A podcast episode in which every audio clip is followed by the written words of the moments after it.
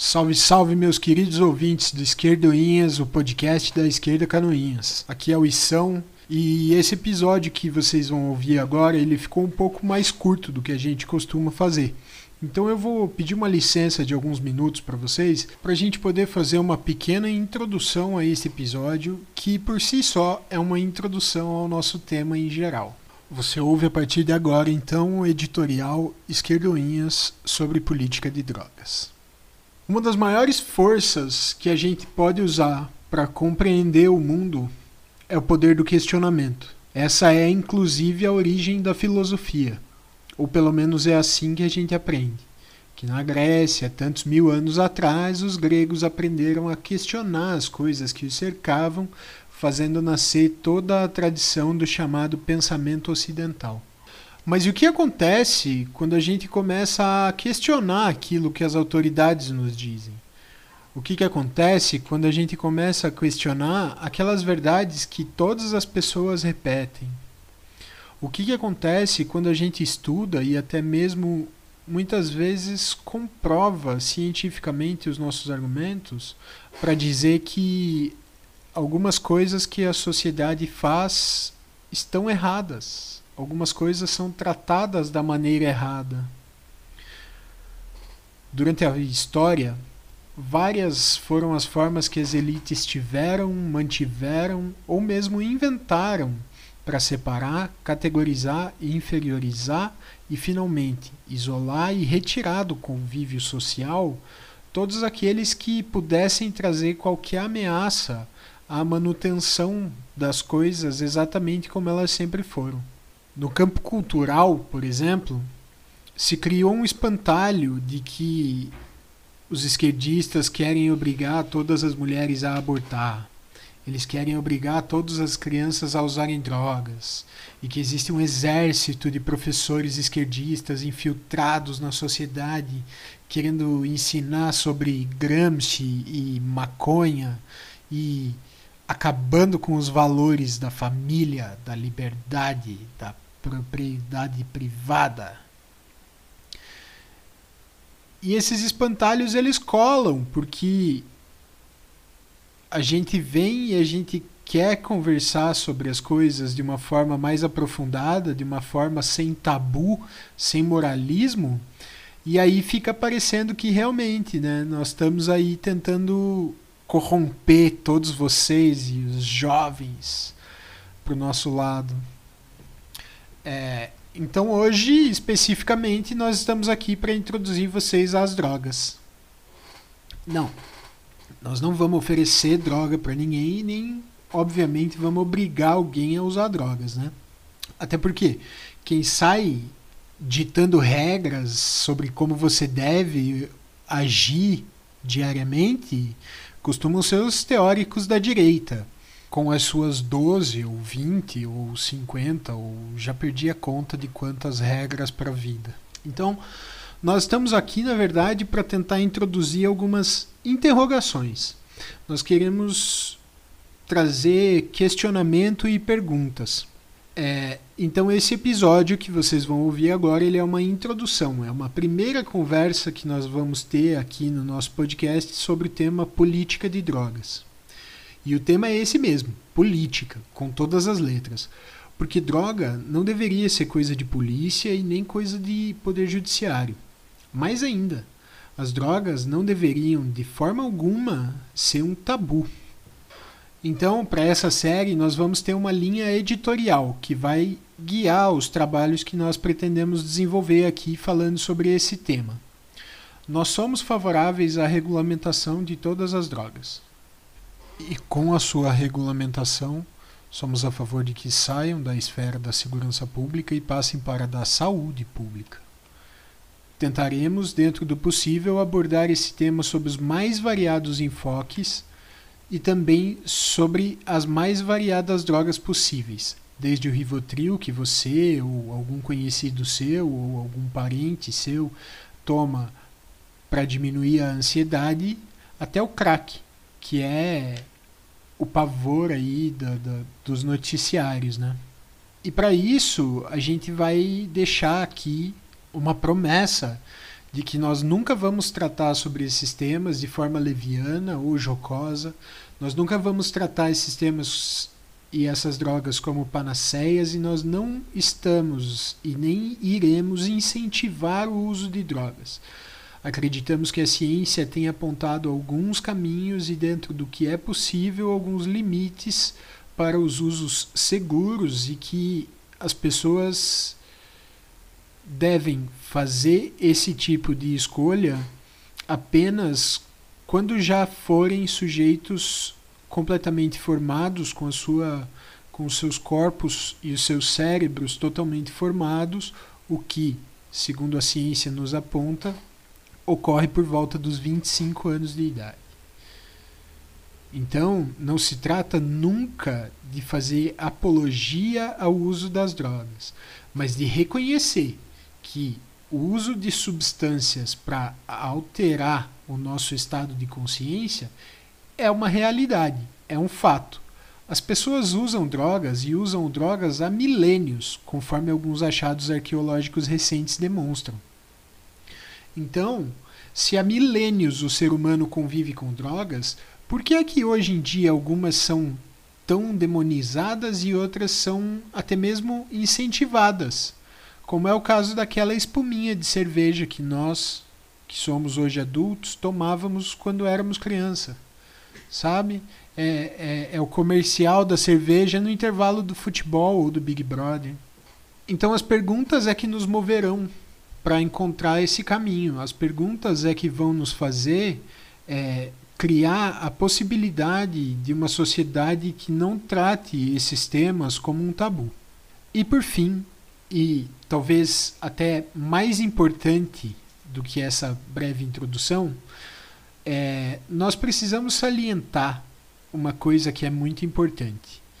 Infelizmente, neste primeiro episódio, a gente acabou tratando sobre esse tema de forma relativa, de forma incidental, e ele não ganhou o destaque que ele, ele merecia, porque é extremamente importante que, ao falar sobre política de drogas, nós falemos sobre algo que é de verdade um problema social nesse país: o racismo. Isso porque essa abominação que o senso comum da nossa sociedade tem das drogas tem uma raiz inevitavelmente racista. E isso porque a origem da proibição e aqui vamos falar especificamente da maconha, mas a origem da proibição da maconha, por exemplo, foi o racismo.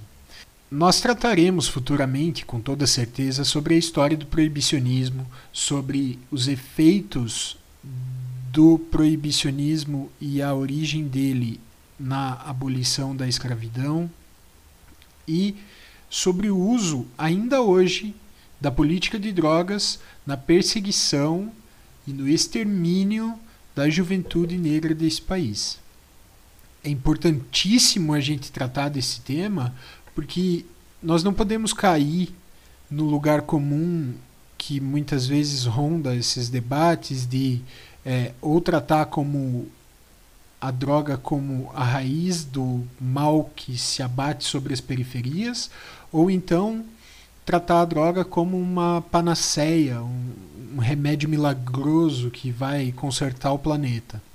Nós precisamos reconhecer também que a nossa atual política de drogas, tratada unicamente pelo viés da segurança pública e de um debate ultramoralizado, é responsável é responsável pelo encarceramento de centenas de milhares de jovens negros, bem como pela morte de tantos outros milhares de jovens negros pelo país.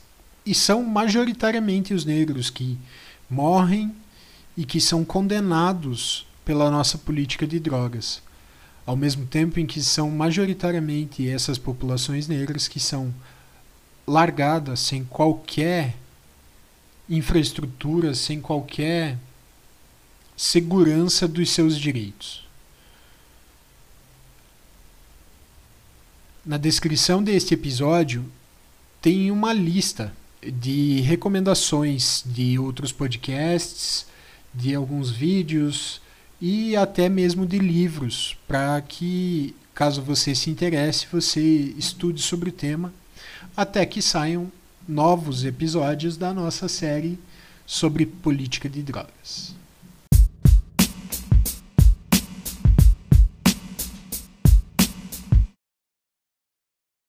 Salve, salve! O nosso glorioso público do Esquerdoinhas, o podcast da Esquerda Canoinhas. Aqui é o Isão, mais uma vez, é, trazendo aí para vocês uma discussão que promete bastante. Eu trouxe hoje para conversar aqui com a gente nosso camarada Oswaldino Nunes, que é advogado criminal. E. Dinão, dá um salve pra galera aí, se apresenta, mano. Salve, salve, salve, são, salve, salve, galera do Esquerdoinhas, todo mundo que tá ouvindo aí.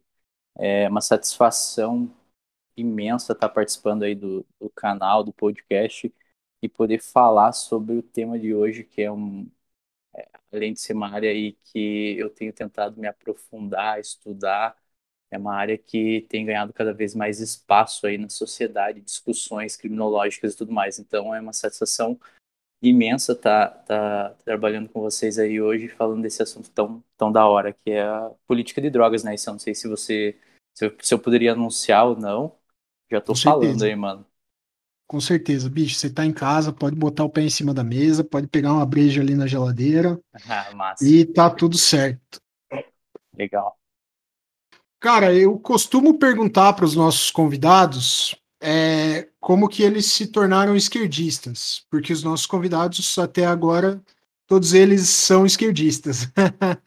Mas é, como você é um humano menos ativo politicamente, eu diria, eu queria te perguntar então, mano, como que é a tua relação com política e como que você observa ela no teu dia a dia?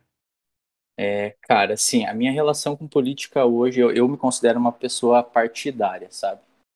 Digamos assim, é o famoso é, em cima do muro, sabe?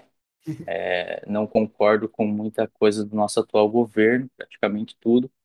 E então eu, eu sou um cara que não gosto de me manifestar politicamente, até porque questão de é, clientela e tal, eu, né, eu acabo trabalhando com certo certas classes de pessoas que de, infelizmente acabam se ofendendo se, se o teu advogado for do de, de partido oposto.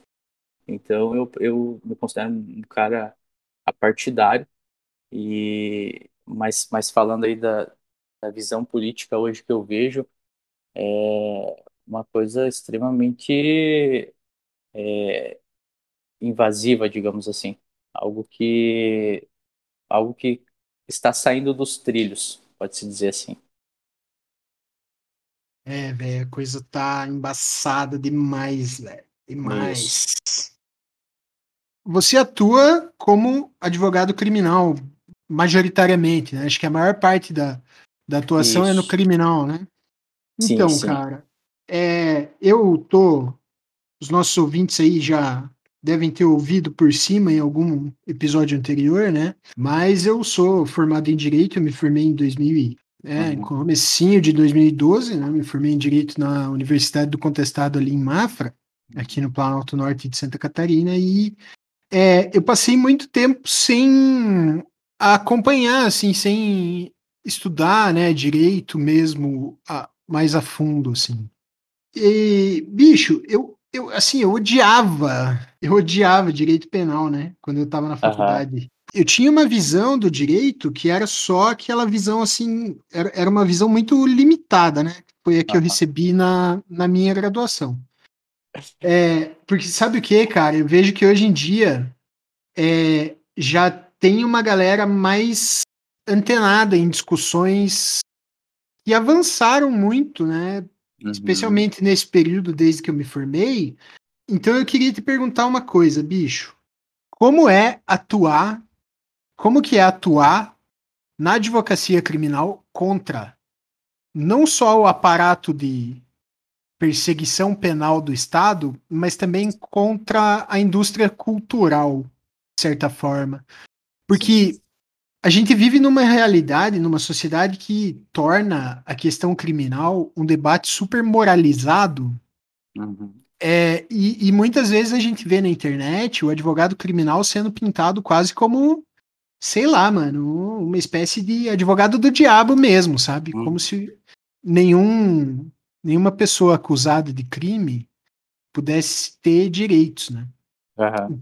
Então, em linhas gerais, a pergunta é essa: como que é atuar na justiça criminal meio que contra tudo e contra todos, cara? Como que é esse dia a dia?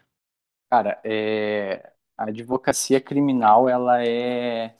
é, é uma coisa que eu amo de paixão fazer, porque eu costumo falar para os meus clientes, costumo falar para a sociedade em geral, né? Porque, como você disse, hoje, infelizmente, a, a visão né, do, do senso comum é uma demonização do advogado criminalista. Né? É isso que a gente vê, a sociedade demonizando o advogado criminal até precisar dele. Porque a partir do é. momento que a pessoa precisa de um advogado criminal, a situação muda completamente. É, eu costumo falar para clientes, para amigos, que o, isso, diferente de, de muitos colegas advogados, isso me dá ainda mais força para continuar lutando pelas minorias, sabe, São? Porque, cara, é, é, uma, é uma satisfação você olhar para o teu cliente e você saber que você, na grande maioria das vezes, é a única esperança dele. Você é a última esperança dele, sabe? Então você se coloca numa posição aonde você, como advogado criminalista, é o que separa o teu cliente de uma sociedade extremamente punitivista, formada por juiz, promotor, delegado, né, sociedade no geral. É, não só com a sociedade, mas como você está de frente com um Estado, né, o Estado poderoso. Então, você saber que você é o que separa é, o teu cliente que está sentado no banco dos réus de, de um Estado poderoso é, é, algo satisfatório, mas, ao mesmo tempo, difícil. Porque, de certa forma, né, como dito, você vai ter que é, engolir muito sapo, digamos assim. E a advocacia criminal em si, hoje em dia, ela, ela tem se tornado difícil, porque é, não, não, é, não é fácil você, você ser julgado pelo senso comum como mídia, né? A mídia hoje é uma coisa que acaba dificultando bastante o trabalho da advocacia criminal, porque um caso aí, a partir do momento que caiu na mídia, dificilmente, né, na nossa região até a gente tem é, alguns repórteres aí bem, bem competentes que sempre procuram saber o, os dois lados da história, entre, entrevistar os dois lados, saber a situação, qual é a posição de acusação, qual é a, a, a posição de defesa, mas nem sempre isso acontece. Então, além de você combater sociedade, de você combater Estado, você tem que combater também a mídia que acaba gravando toda a situação, sabe? Então, muito embora seja tempos difíceis da advocacia criminal, é algo que, de certa forma, isso me dá força em saber que muitas vezes você é a última esperança de quem não tem mais esperança, né? Porra, sensacional, velho. Eu, eu, eu, eu, Ah, é isso, mano. Irado. Mas, cara, você lançou uma, uma pedrada ali que eu achei muito maneira, que é. Hum. uh, sobre a questão de que é, todo mundo odeia advogado criminalista até precisar de um, né? É, é uh, sim, cara. Eu tenho acompanhado nesses últimos dias aí a CPI da Covid, né, cara? Eu tenho assistido ela sempre que eu tenho um tempinho livre ou uma conexão na internet melhorzinha. Eu assisto ali um pedacinho para ver o que que tá acontecendo, como que tá, como que tá indo as coisas. E aí, é, a gente tem esse pessoal do, do, do, da base do governo, assim, os bolsonaristas mais, mais radicais que estão lá no, na CPI, é, a gente costuma ver esse pessoal na internet cobrando punição em cima de punição e por eles nosso direito tinha que ser medieval quase, né? É verdade. E aí agora que o governo virou vidraça e não é mais pedra, né?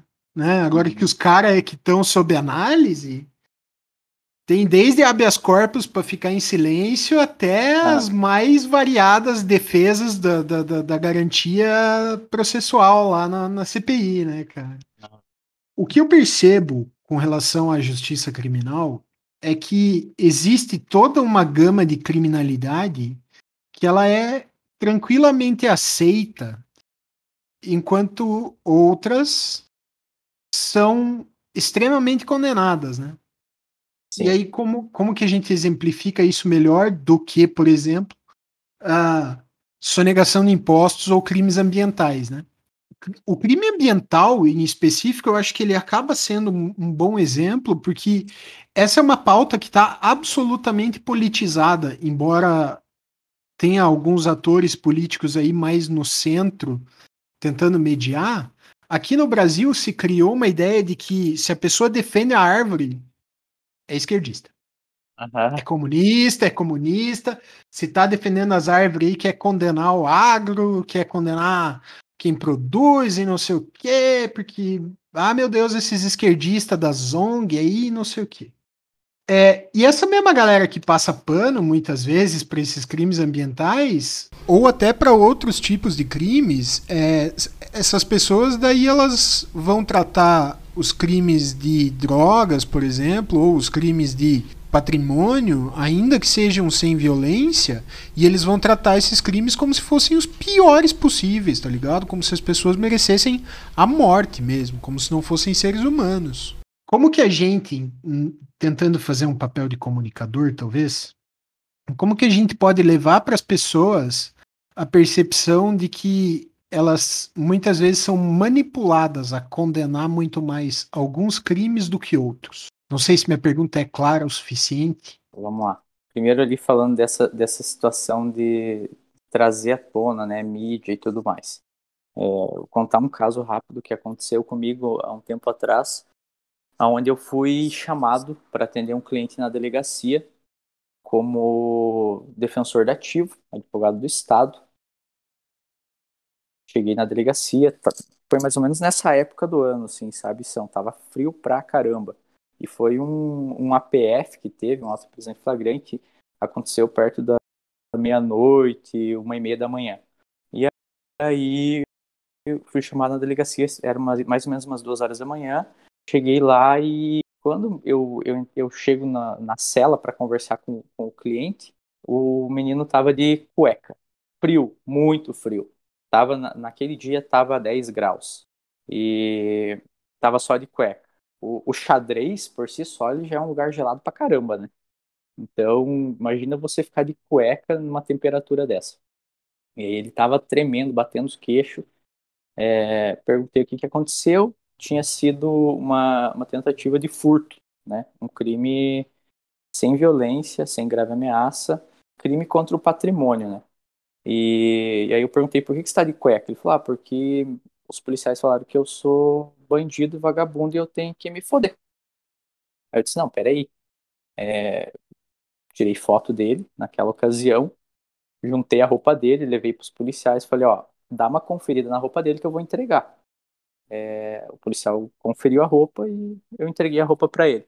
No dia seguinte teve audiência de custódia, eu pedi o relaxamento da prisão é, sobre a, alegando que, a, né, em que pese a prisão ela tenha sido legal, ela acabou se tornando ilegal a partir do momento que ele foi colocado naquelas condições. Partindo dali, nessa situação que eu juntei foto e tudo, o Ministério Público, né, como papel de Estado, como papel de defensor da ordem jurídica, pediu para oficiar a delegacia, quando tomou conhecimento dessa situação, né, pediu para oficiar a delegacia para que fosse averiguado, investigado eventual crime de tortura. Cara, isso deu um rolo, porque teve um jornalista local que colocou no Facebook uma, uma, uma notícia dizendo que os policiais estavam indignados de serem acusados injustamente de crime de tortura, não sei o que, blá, blá, blá. E aí ficou, né, pro advogado, pô, e aí começou os comentários da galera, advogado do diabo, advogado do inferno, fala o nome do advogado, quem que é o advogado, e o pessoal comentando, não posso falar, que pena, não posso falar, ai, que pena, não sei o que, que vontade de falar o nome do advogado, bababá. E, cara, e choveu comentários. E eu só acompanhando, né? É, e aí teve, inclusive, policiais que colocaram, ah, não posso falar, mas o que que eu vou, o que que eu vou, o que que vai esperar de um advogado que defende a legalização das drogas no seu Facebook? Então ali, né, quem para um bom entendedor poucas palavras basta. Então, algumas pessoas já me identificaram ali. E também que eu não, né, não, não estava com medo de ser identificado, mas é, aí a gente vê é, né, nesse ponto ali, falando sobre essa questão do, do jornalismo sério, né?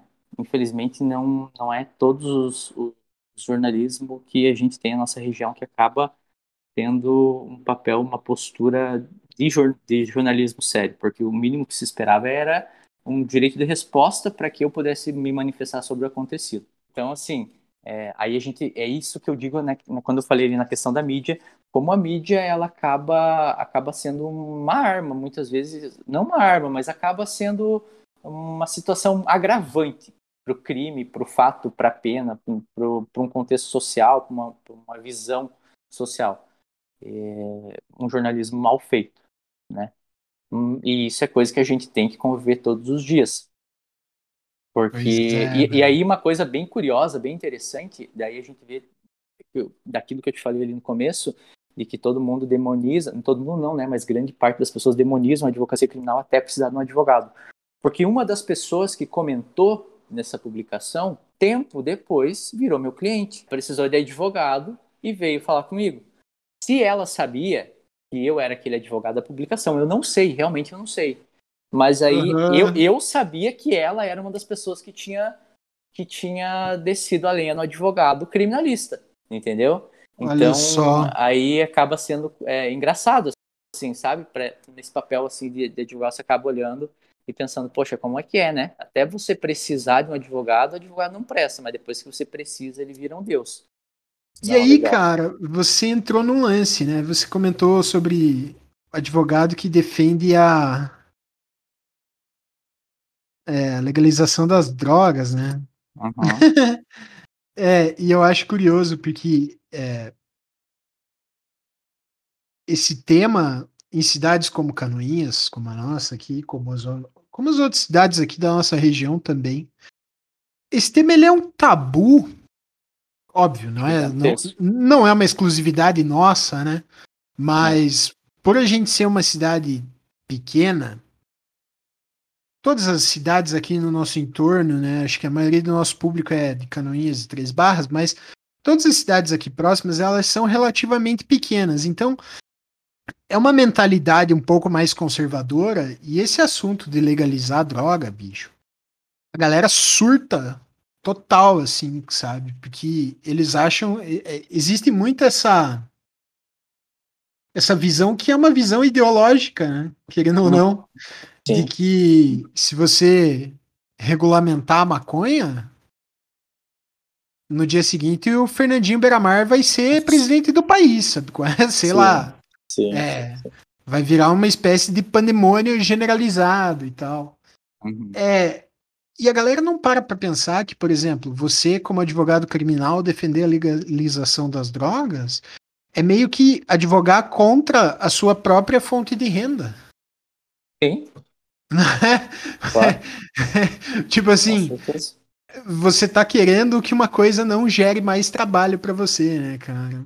E aí agora, nesse momento, se tem algum ouvinte de direita, ele vai estar tá pensando, claro, que esquerdista é tudo vagabundo com relação a essa questão da legalização das drogas é como que você viu esse assunto é, durante a faculdade e como que você tem visto na tua prática profissional?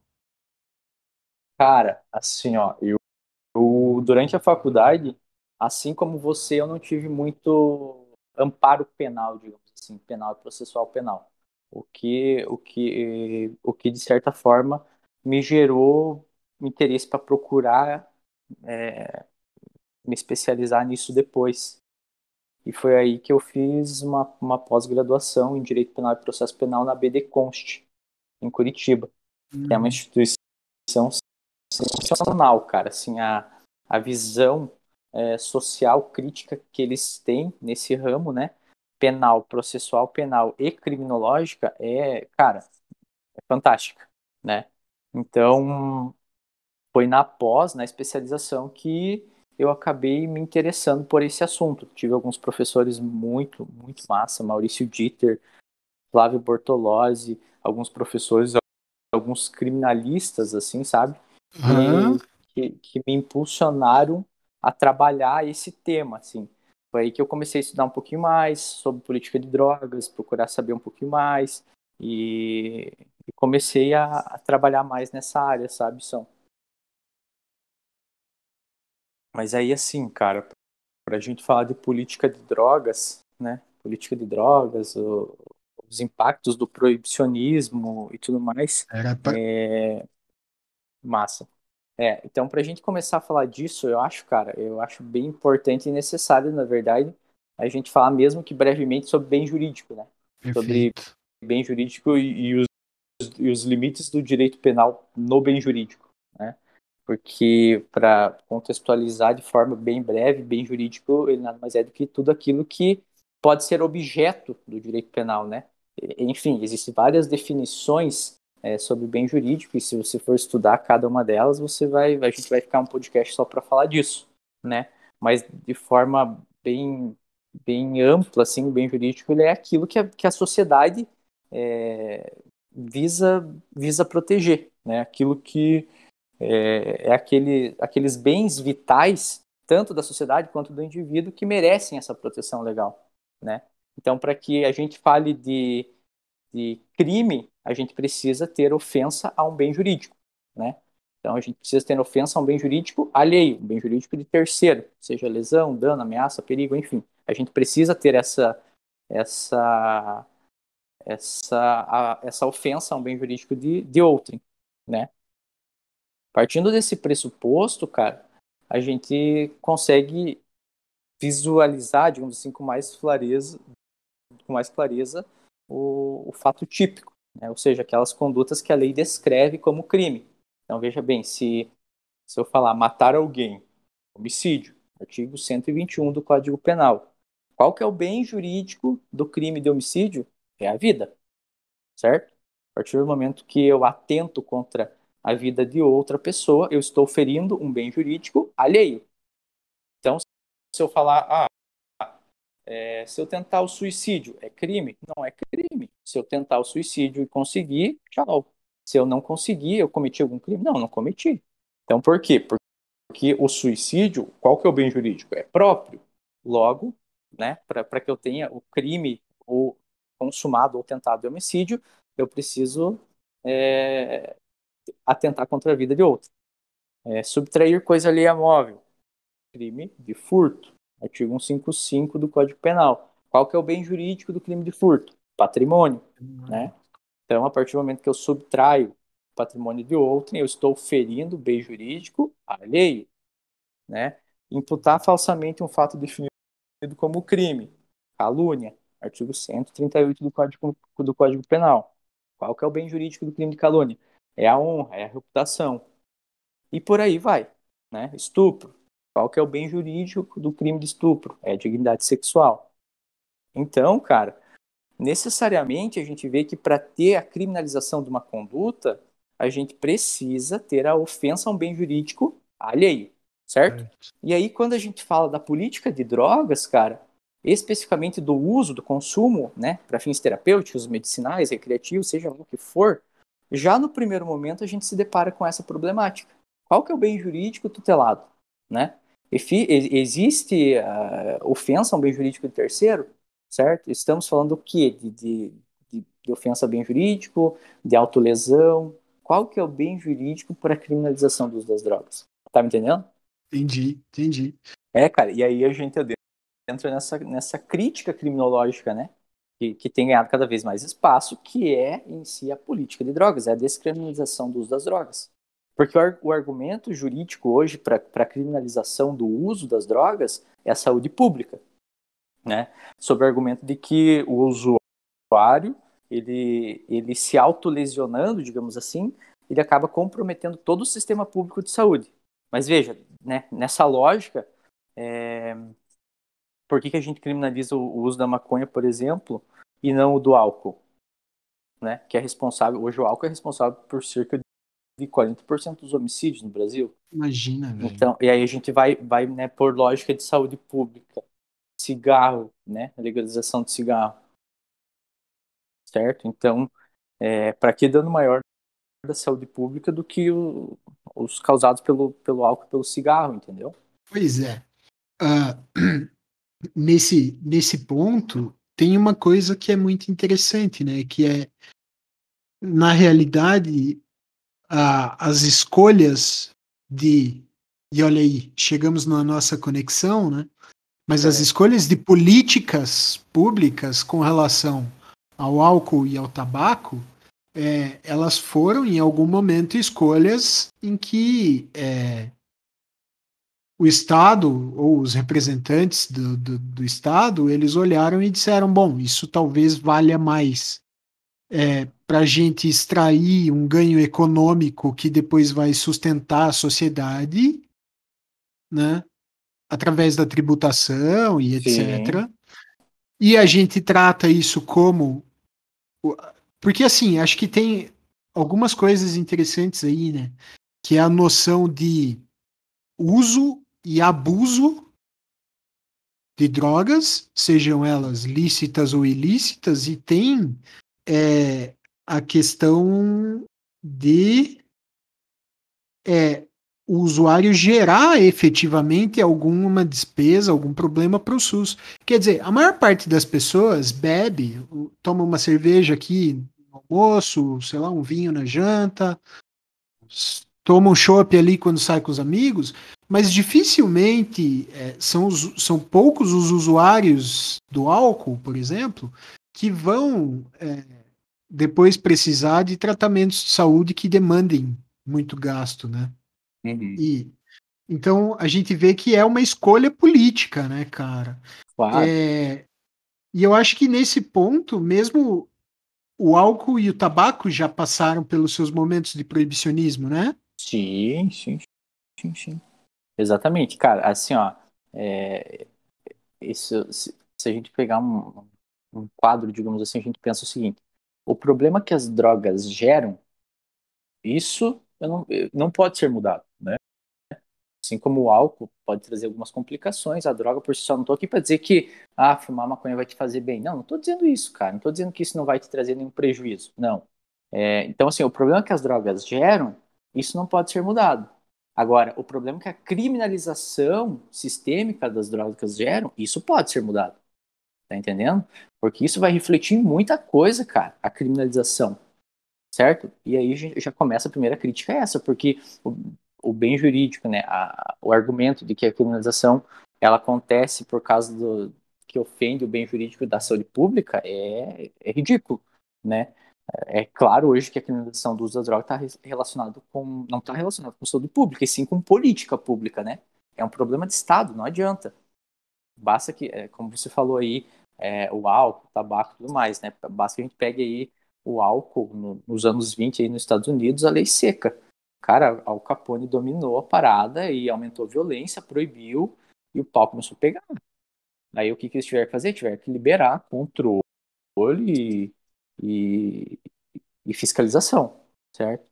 Então, é, a gente sabe, a gente vê hoje, não, não é, isso não é não é achismo, não estou falando, isso aí é, é, são dados empíricos, que o fato de você proibir algo não altera o índice de consumo, né? Diferente disso, além de piorar a, a qualidade, né, já que não vai ter fiscalização, e automaticamente não tendo fiscalização, é, vai refletir na saúde pública negativamente, né? porque ah, se, se, se a maconha faz mal, a maconha com amônia, com merda, com grama, faz muito pior, entendeu?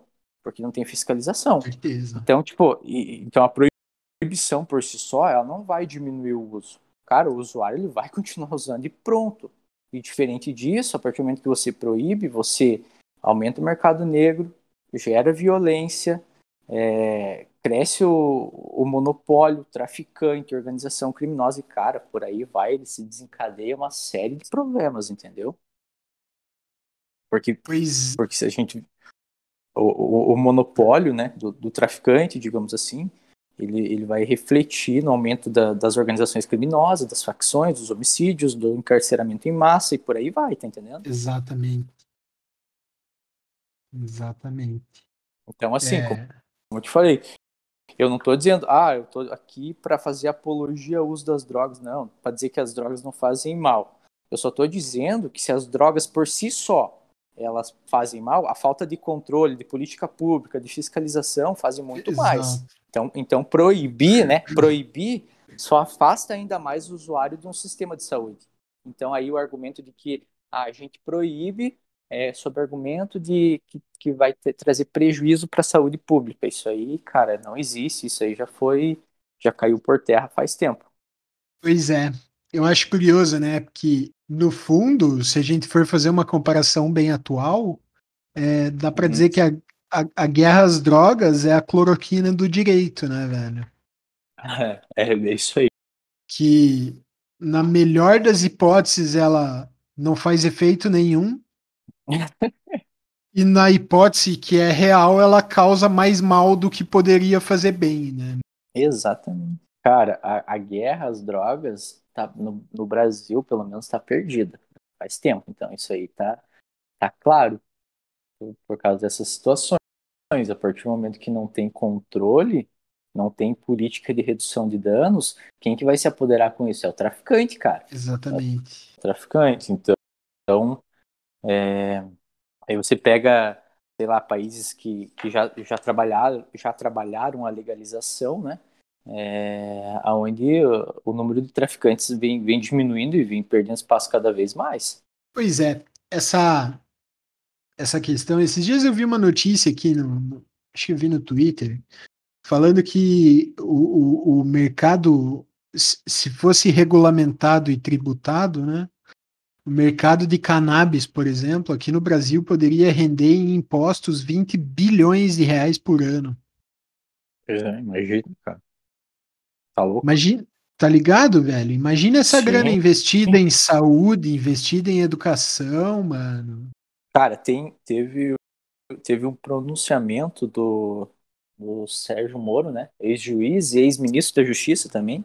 Ele, ele deu uma entrevista falando sobre o contrabando de cigarro.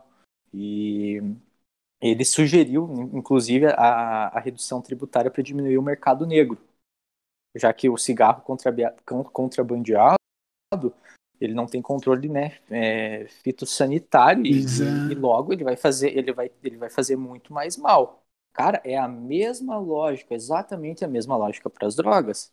Tá entendendo? Só que aí o que, que a gente se depara? A gente se depara com um problema moral da sociedade. Porque infelizmente a gente vive numa sociedade extremamente punitivista.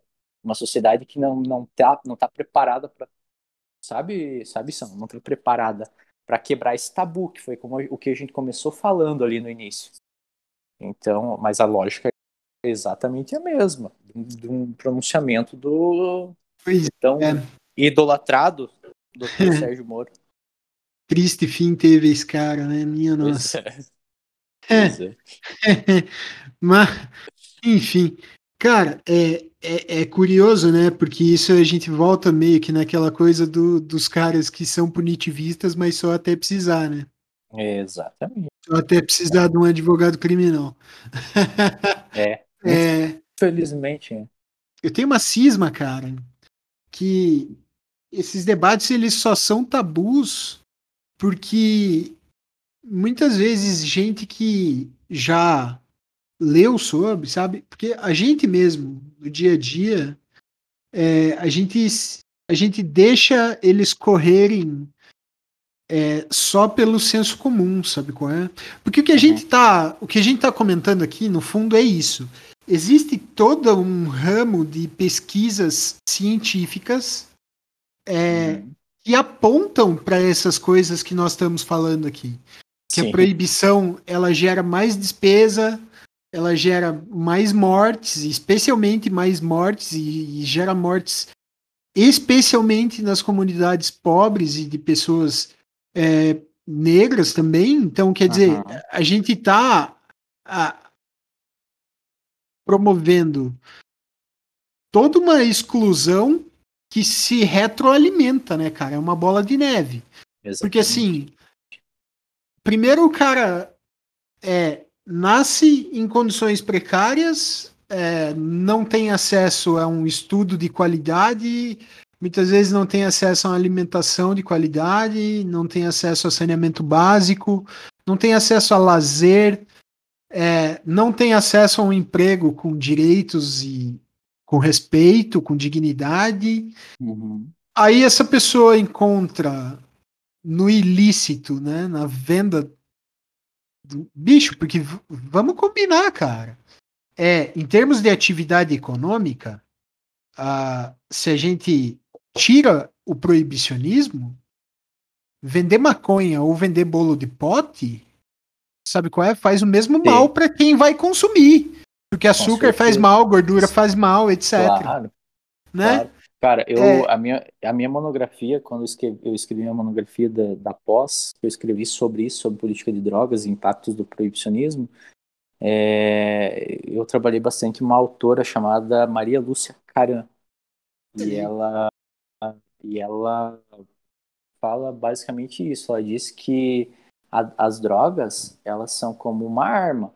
Elas estão ali. Então, você vai se prejudicar se você quiser. Assim como é, é exatamente esse exemplo que você está dando.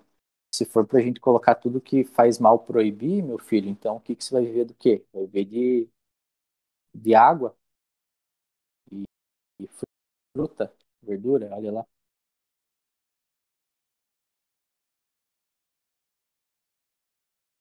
Tá me ouvindo aí, mano? Oi, oi, oi, voltou, voltou. Deu uma. Deu um pane. É, deu uma enroscada, mas já voltou. uhum. Mas aí, eu, eu não sei que parte que, que eu parei ali, que, que você me ouviu falando, qual foi o último ponto. Cara, você. Nossa, mano. Você tava falando sobre. Caralho, eu me perdi total, cara. A hora que tá, você. Tra... A hora que você travou ali, eu tava em outra tela e aí até eu voltar, sumiu. Tava em Marte. Viu? Mas a gente Olha tava. Só. Fala. Aí assim, cara, é, né, falando nesse, nesse contexto ali que você disse, o problema, cara, é que daí assim, ó, né? Ah, mas vários não acontece nada. E é aí que as pessoas se enganam, cara, porque o delito, né, do artigo 28 da Lei de Drogas, da Lei 11.343, 2006, em que pese ele tenha sido despenalizado, ele não é. foi descriminalizado, né? E aí o motivo da, da, da, briga, digamos assim, pela despenalização, né? De, pela descriminalização, aliás, que inclusive tem tem tá em julgamento, né? Hoje recurso extraordinário que fala sobre a, a descriminalização do uso no STF. E aí, cara, consequências jurídicas no encarceramento, vai, vai, trazer consequências jurídicas no encarceramento em massa, na estigmatização, na seletivização, né, racismo e por aí vai.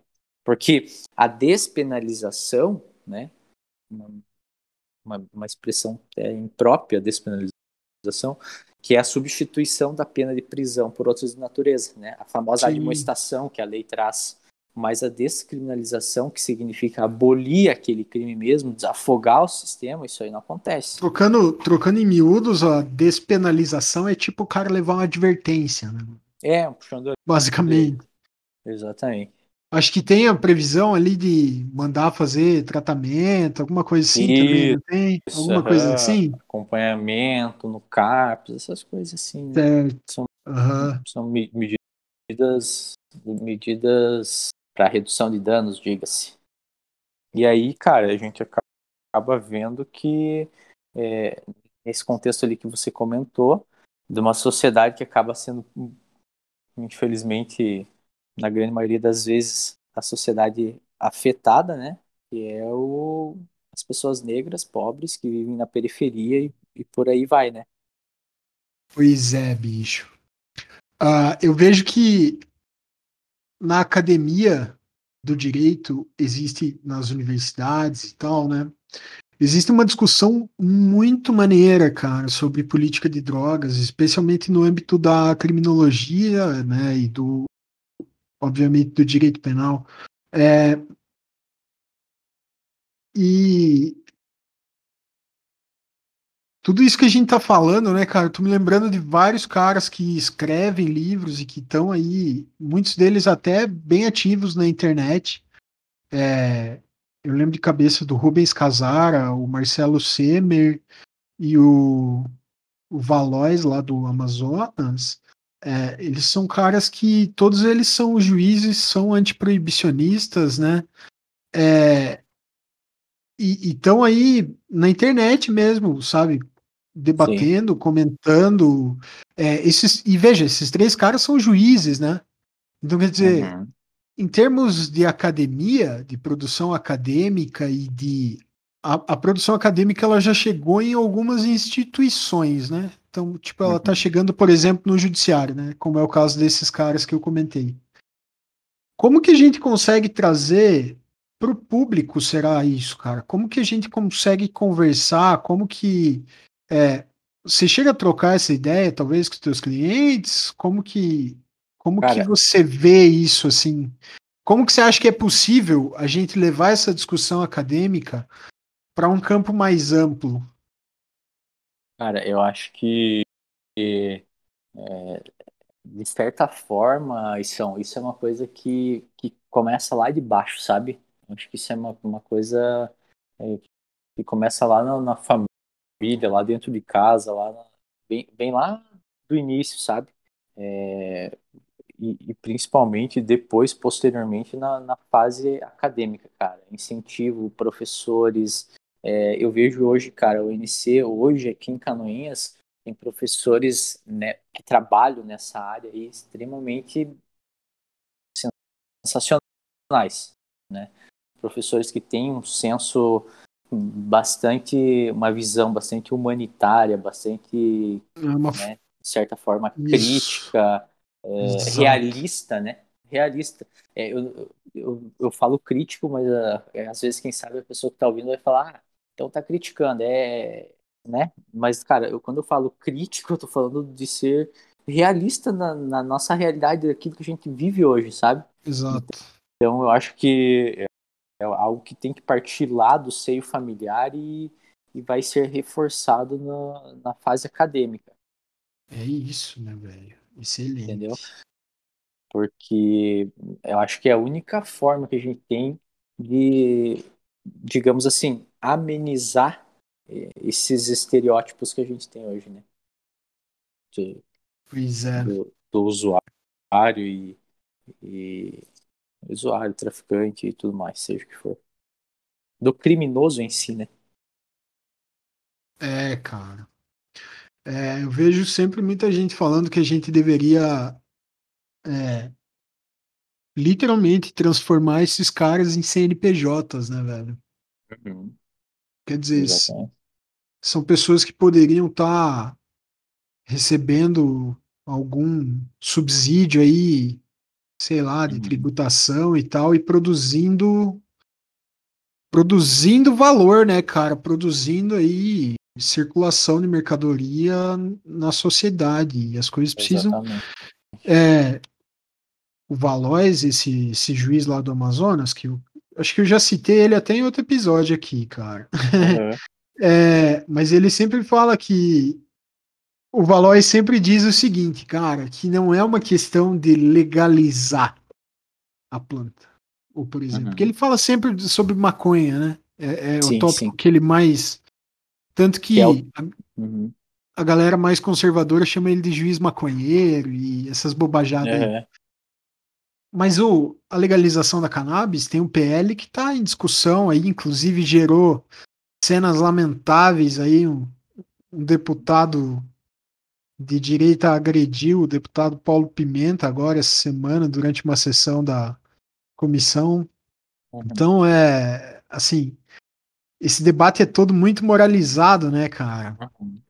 Sim. E eu acho que até para fugir um pouco dessa moralização, a gente precisa pensar em cenários possíveis, né? É, você comentou antes brevemente sobre países que é, trabalharam essa regulamentação de drogas. É, tem algum exemplo maneiro para a gente pensar aí como que, como que dá para sair dessa idade média que é a lei de drogas brasileira, bicho?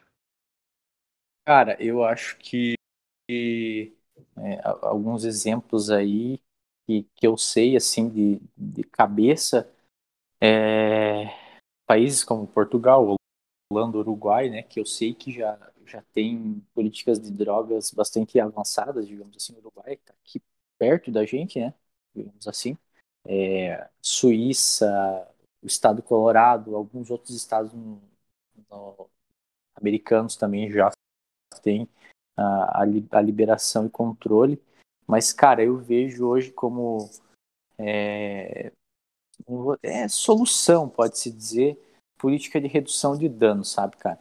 Política de, de controle, de fiscalização. E para isso aí teria que ter todo um estudo criminológico de pessoas é, né, competentes e, e que, que tem todo esse entendimento para ver o que deu certo nos outros, países, nos outros países e fazer a aplicação aqui no Brasil. Né? Eu vejo isso, digamos assim, como um passo para dar certo. Porque, como eu disse anteriormente, hoje, se a gente for ver a guerra contra as drogas no Brasil, está perdida. É fato. A atual política de drogas gera violência, né? não tem controle sanitário, reflete no encarceramento da massa, aumento da criminalização, da criminalidade e das organizações criminosas. Então, isso é fato. É justamente falar sobre o papel do advogado criminal. E o advogado criminal ele não defende o crime, ele defende um cidadão de direitos, né, que está sendo acusado e que de, de certa forma poderia ser qualquer um de nós?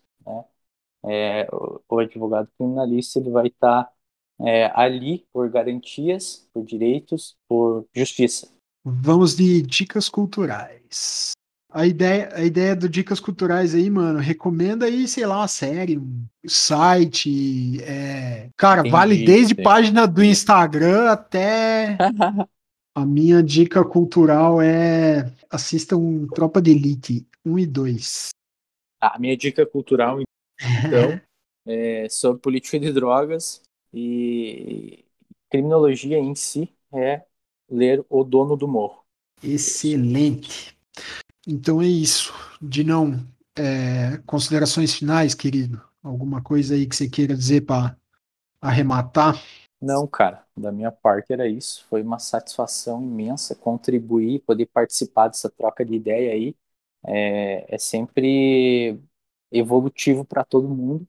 Eu espero ter ajudado, espero ter, é, né, de certa forma, ter contribuído com alguma coisa e eu me coloco à disposição aí quando quando, quando precisar para a gente trocar uma ideia e, e falar sobre esses temas aí tão Opa, interessantes do demorou, direito penal, mano. processo penal e da criminologia. Que... É nóis. Demorou, meu querido, é nóis, muito obrigado. E era isso. Valeu, rapaziada. Até a próxima e tchau. Thank you.